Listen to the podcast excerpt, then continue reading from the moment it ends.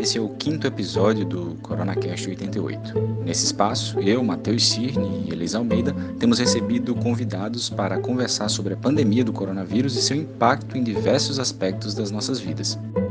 Por conta da recomendação do distanciamento social, estamos gravando os episódios em chamadas por Skype, com equipamentos simples que temos em casa.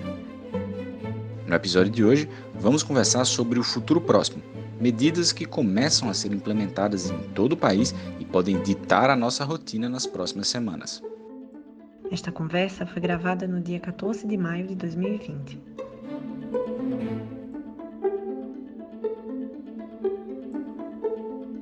A medida mais drástica que tem sido tomada em todo o mundo para conter o avanço do coronavírus é o chamado lockdown, que é um bloqueio quase que total da circulação de pessoas. Apenas as atividades essenciais são permitidas, Todo o comércio, com exceção de mercados e farmácias, é fechado. As pessoas só podem sair de casa com justificativa específica para comprar alimentos. Essa é uma medida que já começou a ser adotada no Brasil. O Maranhão começou a aplicar o lockdown no dia 5 de maio e outros estados e cidades começam a seguir o mesmo caminho. Para a gente entender melhor como é que é a vida sob a medida mais severa de isolamento social, nada melhor do que conversar com alguém que já passou por isso. Nosso convidado do episódio de hoje é Matheus Magalhães, meu xará, jornalista que mora em Valência, na Espanha. Tudo bem, Matheus? E aí, xará, tudo bem? Prazer tudo estar bem? aqui com vocês. Por tudo aqui, bem, Matheus. Por aqui as coisas estão melhorando, né? Mas a gente ainda não chegou ao fim e tem acompanhado também com, com muita aflição o que está acontecendo no Brasil. É, é como se a cena estivesse se repetindo, né? Se a gente estivesse assistindo um filme de novo. Certo. É, Matheus, assim, antes da gente começar a entrar na, no, nos específicos, falar como é que é viver sobre o lockdown, é, vamos dar uma contextualizada sobre esse, como é que como é que foi o Covid na, na Espanha, né? E quando e, e como é que essas medidas foram implementadas e como é que elas chegaram até a população? Perfeito, vamos lá. Para fazer a introdução da introdução, eu estou morando aqui faz sete meses, junto com minha esposa e a gente trouxe nossa cadelinha de estimação para cá também. É, a gente tinha uma vida completamente normal. Valência é uma cidade que pulsa, né, a terceira maior cidade da Espanha. Ela é à beira do mar Mediterrâneo, uma cidade litorânea. Então, assim, mesmo no inverno, que a temperatura estava bem baixinha, é uma cidade muito viva, de muitas universidades e tal. A gente chegou numa época, no mês de março, que é a época mais esperada pelos valencianos, que acontece uma festa aqui chamada de Faia. Faia é um carnaval de Valência, certo? Que tem também algumas características muito, muito parecidas, muito próximas do nosso São João. Eles têm os estouros dos fogos, é, rojões pelas ruas. Aí tem paradas com fantasias, tem momentos para criança, momentos para adultos. Enfim, chegamos no mês de março a tudo isso. Antes disso, em fevereiro, a gente já ouvia falar, claro, em coronavírus. Coronavírus era um assunto já da Ásia que chegava aqui, mas chegava muito pouco. A gente, como jornalista que é, minha esposa e eu, a gente sempre assistia televisão e via assim, se um noticiário regular tinha 15 matérias, é, uma, no máximo duas tinham um assunto coronavírus, Covid-19. Sei que chegou o mês de março com festas, chegou o mês de março com a, a manifestação que é muito forte, muito tradicional do Dia Internacional da Mulher, aqui no dia 8 de março. E aí, tudo isso acontecendo com muita normalidade aqui. Da noite para o dia, quando faltava assim dois dias para chegar no auge dessa festa das faias aqui em Valência, o governo da comunidade valenciana, que equivale, equivale a, uma, a um governo de uma região, né? não é exatamente o sistema político que a gente tem no Brasil, mas equivaleria como se fosse um governo de uma região toda. É, decretou o fim dessa festa. Aí a gente parou para pensar que o assunto era sério. Né? Como é que a festa mais esperada, que movimenta, que atrai milhões de turistas, como é que essa festa é cancelada da noite para o dia? O que é de tão grave que está acontecendo no mundo que já se está com medo aqui a esse ponto? E aí a gente parou para começar a pensar, refletir sobre tudo isso e o jornal da noite para o dia, o jornal sempre foi o nosso termômetro, que passava 70% de matérias sobre faias, sobre festas, incremento do turismo na economia, passou a inverter. O que era 30% de Covid inverteu, virou 70% só de coronavírus, só de Covid. E aí a gente começou a ir a fundo e saber o que é estava se passando. O tempo passou e a gente percebeu que é, coronavírus chegou muito antes do que se imaginava na Espanha. A Espanha hoje já tem certo que não há um paciente zero, é impossível saber quem foi o primeiro a chegar aqui na Espanha com o coronavírus, de onde trouxe, de onde veio. E a comunidade científica espanhola também sabe que a doença chegou aqui por 15 destinos diferentes. Então, a Espanha, como uma das portas de entrada principais da Europa, né, é, ponto de passagem para quem vem da Ásia, para quem vem da, da, das Américas, é, tem esse, esse lado ruim, esse aspecto negativo de você receber tanta gente, né? Então, o que se sabe é isso. O governo decretou, então, o lockdown no dia 14 de março. Dia 11 de março, o presidente veio a público, né, em, em cadeia aberta de televisão e rádio, e anunciou que ia começar a quarentena espanhola. Aqui eles não chamam de lockdown, é, eles chamam de quarentena mesmo, mas é o sistema realmente de restrição, como você, Xará, introduziu bem aí no, no podcast. É, essa restrição de, de, movimento, de limitação do que fazer realmente, para onde ir, como agir. Né? Só iam ficar os serviços essenciais funcionando. E aí, da noite para o dia, a gente saía o tempo todo para passear duas vezes com a cachorrinha, para fazer compras pequenas, todo dia no supermercado. Eu encontrei brasileiros aqui, jogava bola, tudo isso acabou. Tudo isso acabou acabou assim, foi reduzido muito, né? Porque a gente continuou liberado para fazer compras, aí a gente mesmo é que diminuiu essa intensidade de ir ao supermercado, ficou se programando para ir ao supermercado a cada oito dias.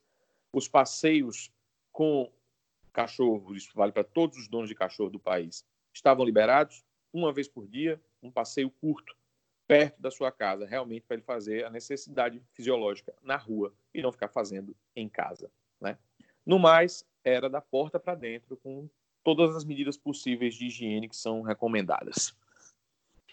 Agora, é, só para eu entender melhor, é, você disse que no dia 14 de março é, começou a quarentena, né? É, antes disso, havia alguma recomendação de distanciamento social ou foi realmente é, de uma hora para outra já no, no, de uma forma mais rígida? E aí também pergunto se nesse momento já havia, digamos, controle nas ruas para que as pessoas não, não, não se cedessem nas suas saídas, é, mesmo as, as necessárias, né? Entendi. Não, Elisa, assim, não efetivamente. Foi realmente muito abrupto. De uma hora para outra, muita coisa mudou, entendeu? Então, havia uma recomendação muito leve, muito branda, como o Brasil passou até pouco tempo, de usar álcool em gel, e você não cumprimentar mais as pessoas, evitar abraço, beijo no rosto, que aqui também é tradicional, você evitar aglomerações. Tudo isso passou a ser vetado, mas também já muito próximo. Salvo engano, eu vou até olhar no calendário, no dia 11 de março era. Não, não foi 11 de março, foi 12 para 13 de março, já começou a se ventilar essa notícia do, da, da quarentena, do lockdown, do que ia fechar, mas eu, por exemplo, fui à academia. As academias estavam abertas até praticamente a véspera do, do, do decreto do lockdown, entendeu? Então, é a prova de que o governo demorou a agir. O governo espanhol demorou a agir. Eles não reconhecem, com com todas as letras nos pronunciamentos que fazem, mas abaixam a cabeça, por exemplo, quando a oposição faz esse tipo de crítica aqui. Né? É, diz, vocês, a letargia do governo espanhol tem, é, é, faz com que a, a, a, situação agora suje as mãos de sangue por tanta gente que morreu. Quando essa quarentena começou, a Espanha tinha cerca de 1.400 casos de morte, de casos confirmados de Covid, e aproximadamente 120 mortes. Ontem completou dois meses de quarentena. A Espanha está na casa de 230 mil casos confirmados, são 40 mil Peraí, eu vou pesquisar para não ter perigo de eu falar besteira aqui, porque são muitos números. São 230 mil casos confirmados, 27.321 falecidos e 143 mil pessoas se recuperaram. Né? Esse número, claro, está incluso nos casos positivos, o número de recuperados. É, para você ver como, como o número saltou. Né? É o segundo país do mundo que mais tem casos, fica atrás dos Estados Unidos, e é o terceiro país do mundo que mais teve morte. E aí fica atrás dos Estados Unidos e fica atrás da vizinha Itália. Então, como eu ia dizendo, até chegar efetivamente o decreto do governo, houve uma incredulidade das pessoas, da população de uma forma geral. A gente aqui em casa passou por essa fase de negação eu fiquei indignado quando chegou na sexta-feira e eu não podia jogar bola. Falei, gente, o que, é que tem a ver? Eu não sou grupo de risco. Por que, que eu não posso jogar bola com os meus amigos, que são todos da minha faixa etária? Todos aqui na casa de 30 anos. Qual é o problema? É no ambiente aberto. Eu, eu até entendo, eu não ir para academia e tal, mas não sei o quê. Eu estava indignado. e, e, aí eu tive que parar para pensar, e parar para refletir, para deixar, deixar de ser egoísta. Ver, não, eu estou expondo as pessoas a risco, sim. Porque eu moro num prédio, para sair de casa eu toco na minha porta, no elevador, na porta do elevador, no botão, porta do condomínio, pego um ônibus, sabe? É, é, muita superfície a ser tocada e muitas pessoas que vão cruzar no meu caminho e eu posso sim estar com o vírus, ser assintomático e estar transmitindo. Isso é uma regra que vale até hoje. Né? Outro ponto que foi muito criticado, o, o governo aqui acabou sendo muito criticado, o governo não conseguiu garantir máscaras, um abastecimento efetivo de máscaras no mercado espanhol, de uma forma geral. Não conseguiu. Então, a gente mesmo aqui em casa ficou muito tempo de quarentena sem máscara. Descia correndo risco e evitando as pessoas. Porque teve até um, um, um parlamentar da oposição que disse, garantiu, eu não vi prova disso, que a Espanha vendeu uma quantidade significante de máscaras para a Itália, porque a Itália começou um pouquinho antes, né? E ah, a Itália está precisando, vamos vender, vamos fazer dinheiro com isso. Aí, uma semana, duas semanas depois, era a própria Espanha que estava precisando e já não tinha mais. Os testes também não eram feitos a contento. Até hoje não são, são insuficientes. O governo espanhol comprou por um atravessador aí testes da China. Os testes vieram defeituosos dezenas de milhares de testes com defeito. Então teve todo, toda uma perda de tempo aí de pelo menos uma semana, que é muita coisa, a gente sabe, para o coronavírus, né? para ter um número mais próximo do real. Mas a gente vai assistindo os noticiários, vai voltando no tempo, no YouTube, vai pesquisando, você vê. O próprio governo não acreditava em tudo que poderia acontecer, no perigo da Covid-19. Né? tem um responsável, um coordenador sanitário do Ministério da Saúde, que ele é o responsável pelas coletivas de imprensa diárias. Passam na televisão e também são transmitidas pela rádio. E ele falava no começo assim: ah, a gente não vai ter muito mais do que casos confirmados, não. Tipo assim, duvidou que teria morte na Espanha, olha só. E o país hoje está com esse número que está, né? Mas é isso. Não sei, Elisa, se eu respondi 100% da sua pergunta, mas a gente estava nessa numa vida normal, praticamente, até a quarentena ser decretada. Uma vida normal e de repente, né? É, exatamente. Realmente tem, tem, esse tempo, acho, né, de absorver a, a, de processar, né, o porquê da necessidade disso, né? Que, tem. que eu acho que a gente aqui no Brasil também, de certa forma, ainda está ainda está relutante, eu acho, boa parte da população ainda está relutante. Principalmente, eu acho que agora, nessa altura que a gente está, em que em determinados lugares a coisa não progrediu tão de forma tão dramática, então acho que talvez as pessoas estejam relaxando por conta própria, por não estarem vendo é, tão próxima, assim, tão próximo de si a gravidade, né, da situação. É. Aqui teve mais um ponto que, que despertou muito a gente, foi o supermercado, que a gente ia quase todo dia. A gente começou a ver o desabastecimento, né? E uhum. aí isso impacta, isso gera um efeito manada na gente. Você começa a se ver preocupado, meu Deus, eu vou comprar também para não faltar para minha casa. Então, aquela história do papel higiênico aqui foi gritante. A gente ficou, por sorte, a gente tinha comprado na, na, na feira anterior, digamos assim, uma semana antes, uma quantidade significante, significativa de, de, de, papel higiênico e não precisou, porque também a gente não encontrou mais durante aí um mês. A gente chegava no, no supermercado já era tarde. De manhã, fila na porta do supermercado, mesmo não podendo aglomerar, tem uma marcação feita na calçada para as pessoas manterem aquele metro, metro e meio de distância.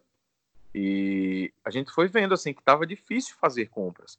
As carnes acabavam muito rápido, o macarrão estava em falta, é, arroz embora rápido, azeite, óleo, sabe, as coisas de primeira necessidade assim, acabavam realmente muito rápido. E a gente correndo atrás de máscara, correndo atrás de álcool 70, álcool em gel e não encontrava. Não encontrava nas farmácias, sempre aproveitava o passeio com a cachorrinha para passar numa farmácia nova e ver, tem? Tem não. Bota meu nome na fila de espera. Foi mais de um mês para conseguir a bendita máscara N95. Por sinal, ainda estou usando aqui.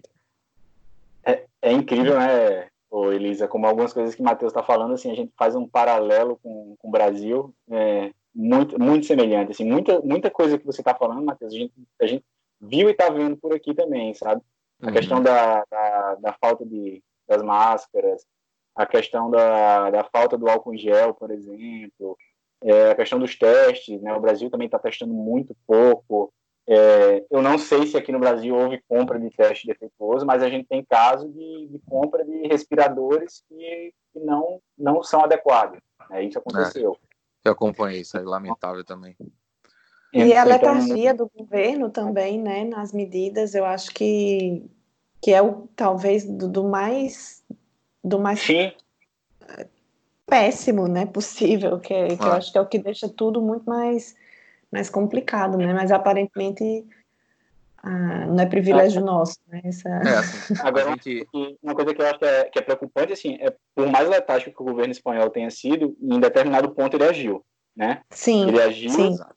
É, o lockdown foi implementado, é, é, não só ele foi implementado, como o Matheus pode me, me, me corrigir se eu estiver errado, mas em determinado momento ele foi endurecido, sim, sim, sim. antes de que antes de que houvesse um relaxamento, né? Então eu acho que foi o quanto, Matheus, aí coisa de mais ou menos um mês, que, que, ou talvez até mais, né, que a Espanha ficou em, em, em, uma quarentena mais severa até que houvesse algum princípio de, de relaxamento. E se você olhar para a curva espanhola, efetivamente, ela desceu, né?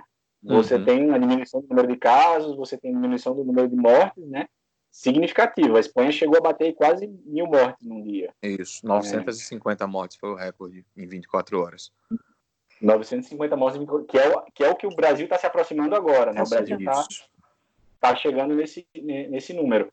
É, mas o governo agiu, o governo federal agiu e, e, e funcionou. Agora, eu acho que para funcionar, eh, as pessoas têm que aceitar. Aderir, né? É. Aderir, né? É, e, e, e para você aderir, por mais que o governo tenha sido letárgico, acho que você tem que ter um certo nível de confiança no que o governo está te falando, né? É, e, eu acho que também tem a ver com, com as informações que circulam, né? Eu imagino que é, aqui a gente via as notícias da Itália, é, aí na Espanha está do lado, né? Também uhum. Itália e, e, França também. Eu acho que talvez a, a, a situação da França foi bem, bem paralela da Espanha, mas a Itália estava bem, bem crítica a situação ao lado, né? Então, ah. às vezes esse é um argumento a, forte a, também. A diferença, pessoas... a diferença da Itália também, assim, tem um território menor, né? Mas a Itália foi muito concentrada.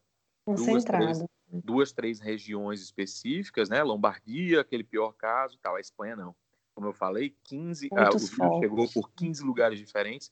Então, muitos focos, comunidades autônomas que ficaram, assim, colapsando uma por uma, né? Madrid é disparada a comunidade que mais teve caso.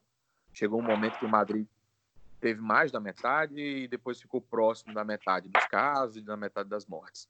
Depois vem a Catalunha, em função também da quantidade de gente, Barcelona, puxando. E a gente, por sorte, aqui na comunidade valenciana, que tem três províncias, né? É, é uma comunidade muito, muito tranquila de números, vamos dizer assim. Ela está, apesar da população, ela está quinto, sexto lugar nesse ranking de casos confirmados, né? É, aqui, de uma forma geral, no país, foi preciso o auxílio das Forças Armadas.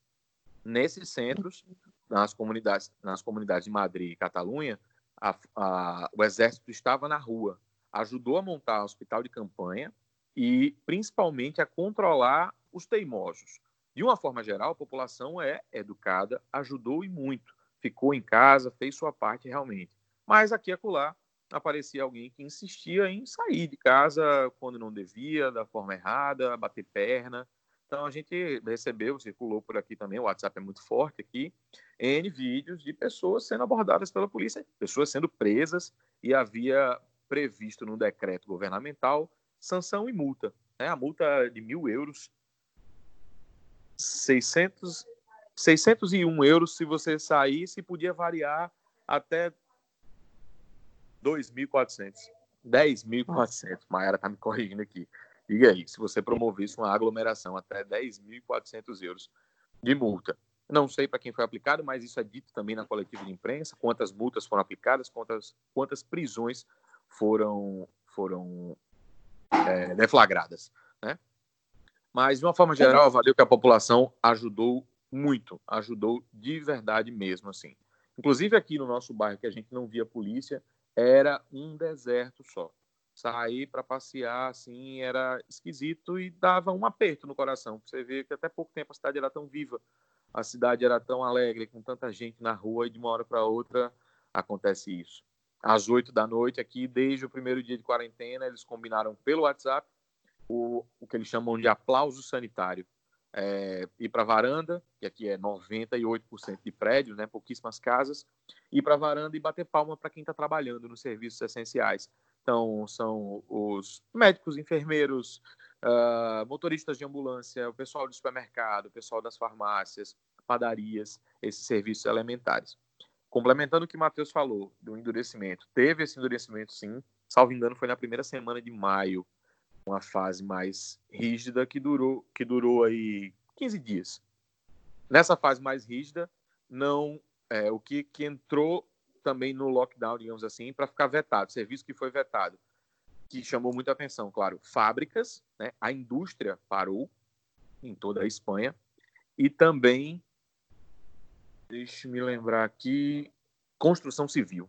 As obras estavam acontecendo. Obras, por exemplo, um prédio que estava sendo erguido do zero, durante a quarentena ele estava liberado para continuar o serviço, contanto que os operários estivessem usando máscara, eles têm a luva deles padrão, né, de, de, obra, mas e mantendo o isolamento possível. Essas obras também pararam durante esse período de endurecimento. E aí foi vendo que os números estavam baixando. Esse número de 950 mortes em 24 horas foi o pico, realmente, coincidiu com um pico de casos confirmados logo no comecinho de maio, nos primeiros dias de maio, e de lá para cá, os números foram baixando. Né? Teve aquela oscilada, caso, volta um pouquinho. No começo de abril, no caso, né? Você falou maio, no começo de abril. É, abril, abril, abril, abril. Exato, Semana Santa. Semana Santa. Perfeito. É, eu falei Perfeito. maio, porque a gente já está em maio, não é verdade? Começo Sim. de abril, exatamente. E aí, o... a gente nota que realmente não dá para comprovar isso, eu não vi estudo científico que diga assim, ah, o lockdown surte efeito. Mas, coincidência ou não, depois da quarentena decretada, os números começaram a baixar. Entendeu? Depois da quarentena decretada, respeitada, cumprida e tal, os números começaram a baixar. A, a saúde aqui colapsou também, nesses centros principalmente. Em Madrid, em Barcelona, a gente ouvia as notícias, lia as notícias que os hospitais estavam com fila na porta, que tinha médico escolhendo cinco pacientes para um leito de UTI.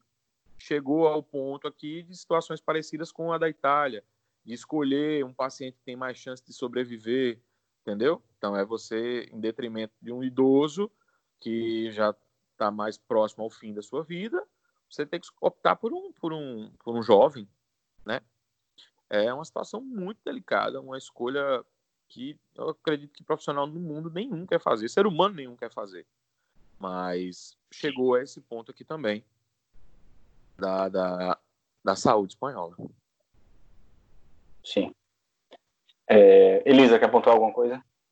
Não, é só porque eu acho que eu interrompi quando você ia dizendo que as pessoas precisam é, confiar né, na mensagem que é passada para elas, né? E aí a gente entrou nessa, nessa, nessa conversa sobre o quanto as pessoas aderiram, mas assim, além de confiar nas mensagens que eram passadas para elas, elas tinham também aí um controle é, rígido, né, externo a elas, né, não era só a adesão que elas faziam por serem conscientizadas de que era necessário é, cumprirem com o que estava sendo determinado, mas também tinha é, tinham as multas, né, tinham essas, essas outras é, medidas para para complementar o caso do, do, dos que não dos que não aderiam por, por, por livre espontânea vontade, né? Quer dizer, é uma conjuntura muito complexa, né? Assim, que demanda, eu acho,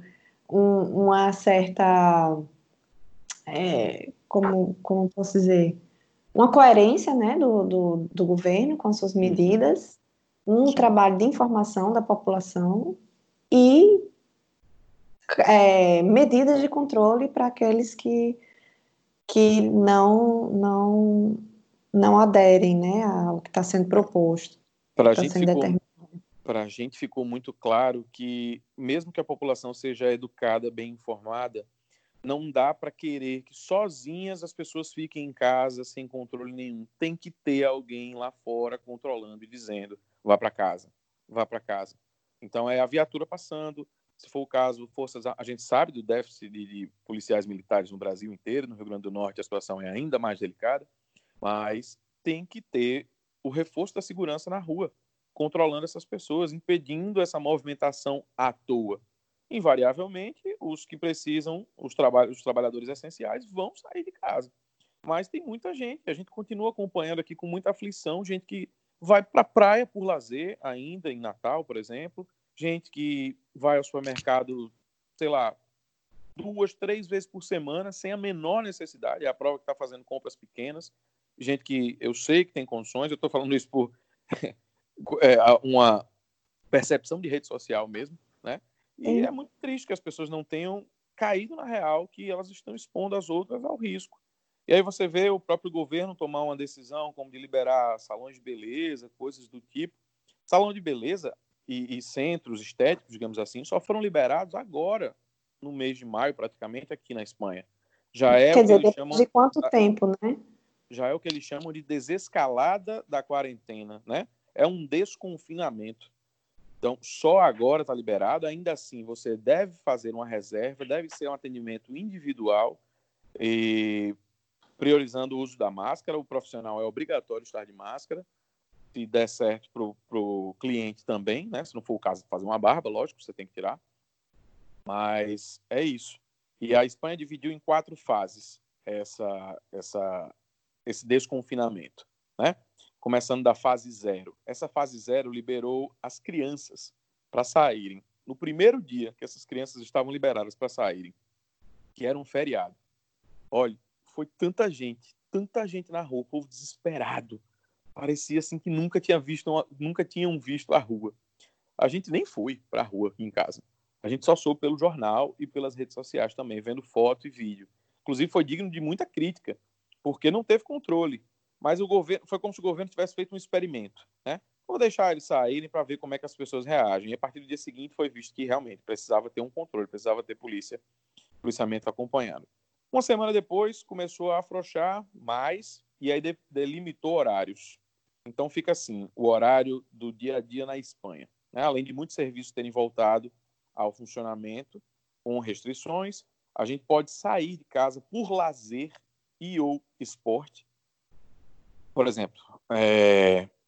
quem tem entre 14 e 65 anos, eu não lembro qual é a idade do, do, do idoso realmente aqui na Espanha, se é 70.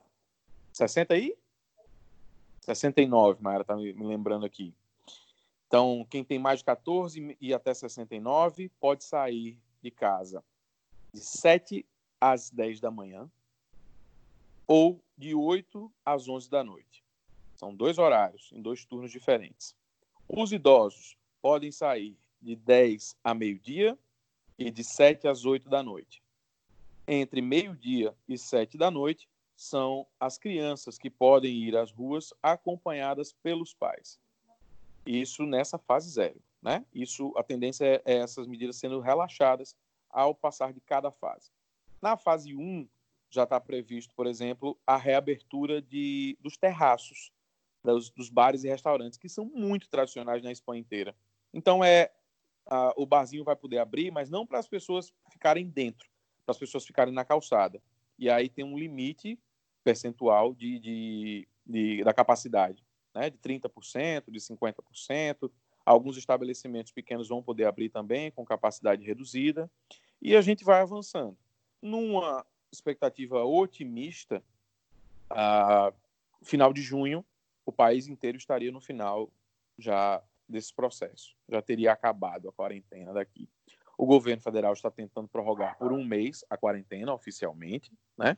E mas está sendo muito difícil. A oposição está batendo muito duro, diz que não tem mais condições de se manter assim, que o país vai quebrar e que já usou muito do PIB para bancar empresário, médio, pequeno, grande, não sei o que, tá, tá, tá. E a discussão é política também, né?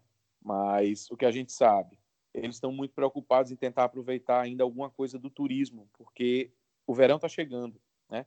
E o turismo aqui movimenta muito da economia espanhola.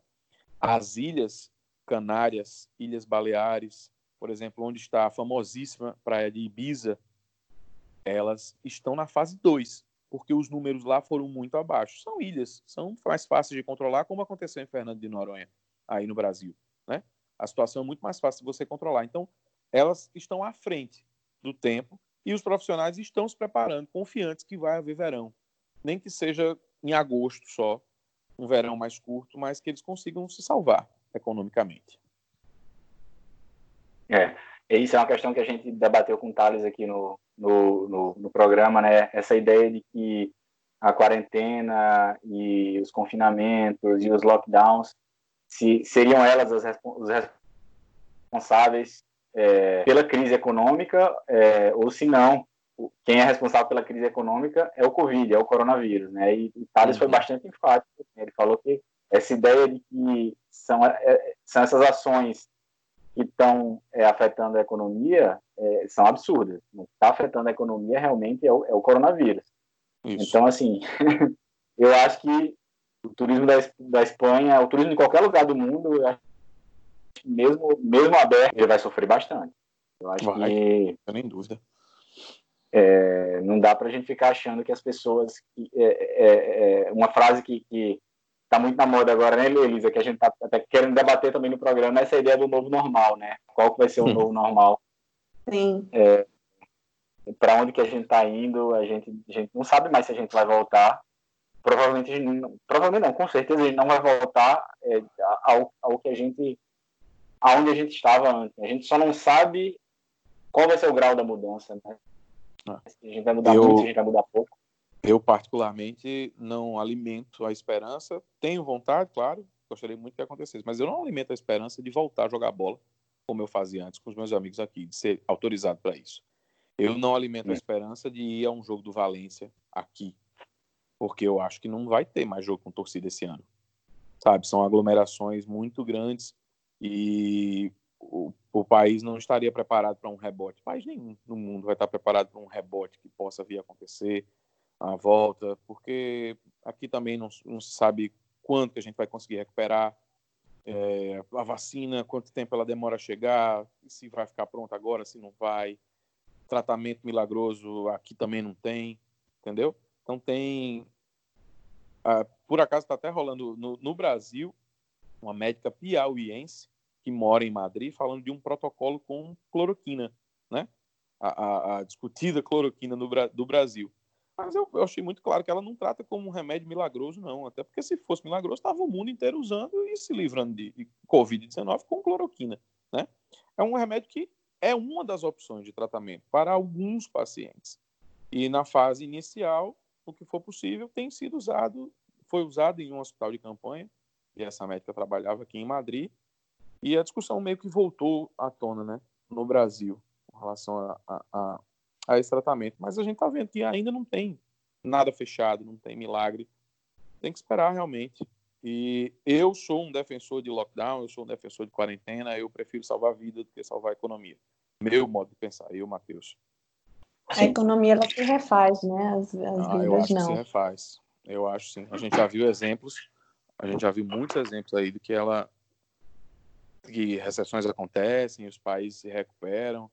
Então, assim, tá o mundo, se o mundo inteiro vai, digamos, quebrar, entrar nessa recessão, será que a gente não consegue se reequilibrar? Chegar num acordo, num senso comum para ver o que, é que pode ser feito, para um, um se ajudar? Porque uma coisa é, é um país que já não vai bem economicamente quebrar enquanto os outros estão na vantagem. Outra coisa muito diferente que eu vejo é o mundo inteiro estar sofrendo com isso. É, a gente está chegando agora no nosso tempo, né? Então, é, Matheus, para encerrar, né? Uhum. É, primeiro, essa é uma pergunta bem pessoal. Como é que fica aí vocês, é, você, Maiara, é, passando por essa situação, longe das famílias, assim, não sei se dá vontade de voltar para casa, mas sem conseguir, sem poder. Eu tenho uma prima, eu tenho uma prima que está passando férias no Brasil, ela, tá, ela tem um marido espanhol, eles estavam morando na Alemanha e agora ele está lá e ela está aqui sem poder voltar. É, conseguiu passagem para agora em maio, mas não, não tem certeza se vai conseguir, vai conseguir chegar, né? Já, já, já teve vários voos cancelados. Eu não sei se isso passou pela cabeça de vocês em, em algum momento, em voltar para o Brasil. E outra coisa que eu queria saber, assim, como é que é a percepção do, do espanhol do que está acontecendo no Brasil? Tá, é, vamos por partes. É, é um, um, sentimento dividido que a gente fica, assim, uma aflição pela, pelos nossos parentes, pelos nossos amigos, mas também ciente que a gente não poderia fazer muita coisa se estivesse aí. Então, o, o outro lado da razão pensa assim: a gente está num lugar seguro. Apesar de tudo, a gente está num lugar seguro, num país que respeita a sua população, num país que respeita os imigrantes. Né? A gente é muito respeitado aqui, sim. Não viemos com o intuito de emigrar, mas a gente é muito respeitado aqui. Nosso objetivo foi estudo. Mayara veio já cursando um mestrado é, e a gente já disse, ela vai terminar o mestrado, mesmo com o euro chegando a sete reais. A gente vai fazer das tripas coração um esforço aqui sobre-humano para manter, reequilibrar nossas finanças e ela terminar o mestrado. Muito provavelmente o curso que eu queria fazer não vai dar mais mas a gente espera para um outro momento, né? Fica o aprendizado, eu tenho certeza que o que a gente está vivendo aqui vai ser guardado para o resto da vida. Eu me imagino idoso contando assim, para os meus netos, olha, sabe essa, esse momento aqui que o mundo viveu? Pois é, eu estava lá no olho do furacão, foi assim, foi assim assado, aconteceu isso, aquilo outro. É... Então, assim, alguns planos foram mudados. Eu, por exemplo, estava com passagem comprada, era para eu estar em Natal. essa semana agora, porque o aniversário do meu pai foi dia 12, tinha o dia das mães, e o meu aniversário é dia 23, agora de maio. Então, olha só, lá em casa é um, é um motivo de festa. Eu iria, eu queria muito comemorar com a família, a passagem estava comprada, mas claro, o voo foi cancelado. E eu tô só com o crédito dessa passagem para um outro momento. A gente veio com o plano de ficar dois anos. Acredito também que essa temporada vai ser encurtada. A gente vai ficar menos tempo aqui na Espanha. Sua outra pergunta foi sobre a percepção do espanhol. Quando a gente tinha uma vida normal para a rua e as pessoas descobriam invariavelmente que a gente era brasileiro por uma camisa, por pela fala, às vezes pelo jeito também, ou por uma conversa, eles sempre perguntam, sempre perguntavam o que está acontecendo com o Brasil, o que estão fazendo com o Brasil. A pergunta era sempre referente a o presidente Jair Bolsonaro. Né? O que chega no noticiário aqui é, digno de vergonha para a gente que é brasileiro, assim. Porque não chega notícia boa para passar no noticiário daqui. E eu não estou falando de um canal específico, eu estou falando de mais de um, porque eu assisto mais de um justamente para ter opiniões diversas. Só chega notícia ruim. Ah, o governo tomou medida tal, é, os discursos de Bolsonaro foram repassados aqui em forma de matéria nos jornais da TV, entendeu? E nunca é bom, nunca é bom. A percepção que eles têm são é assim, um povo maravilhoso que está sem comando no momento mais errado, que está sem é um que está sem governo, né? Cada estado está se virando como pode e claro nem todos vão saber reagir diante disso. Não tem governo no mundo que que saiba realmente reagir diante do, do, inesperado, do inesperado, né? Quem, tá, quem se saiu bem nessa crise já tinha passado por situações parecidas. A gente viu o caso da Coreia do Sul, que tinha passado por um outro tipo de coronavírus que serviu de, de, de escola. E agora eles souberam aplicar muito bem, sem falar que asiático, oriental, de uma forma geral, é outro nível, né? É outro patamar de educação, é outro patamar de, de, de política pública também. Ok. É, é, isso, nosso tempo encerrou. É isso, Elisa, você que está aí. É isso aí. É, estamos no tempo. Passo rápido, passo rápido. É, eu queria agradecer Matheus aí pela disposição né, em ofertar um pouquinho do tempo dele aí para conversar com a gente.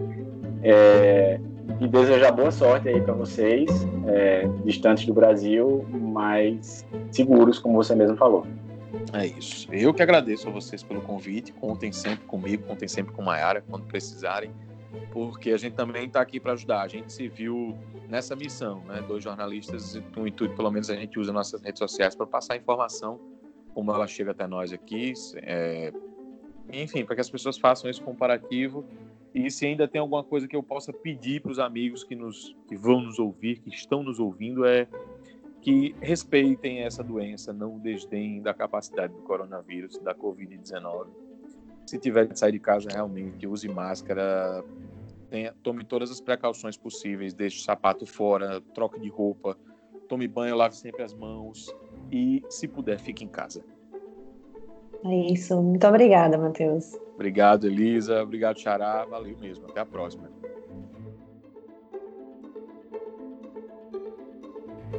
Ouça também os episódios anteriores do CoronaCast. Obrigada por nos ouvir e até o próximo episódio. thank you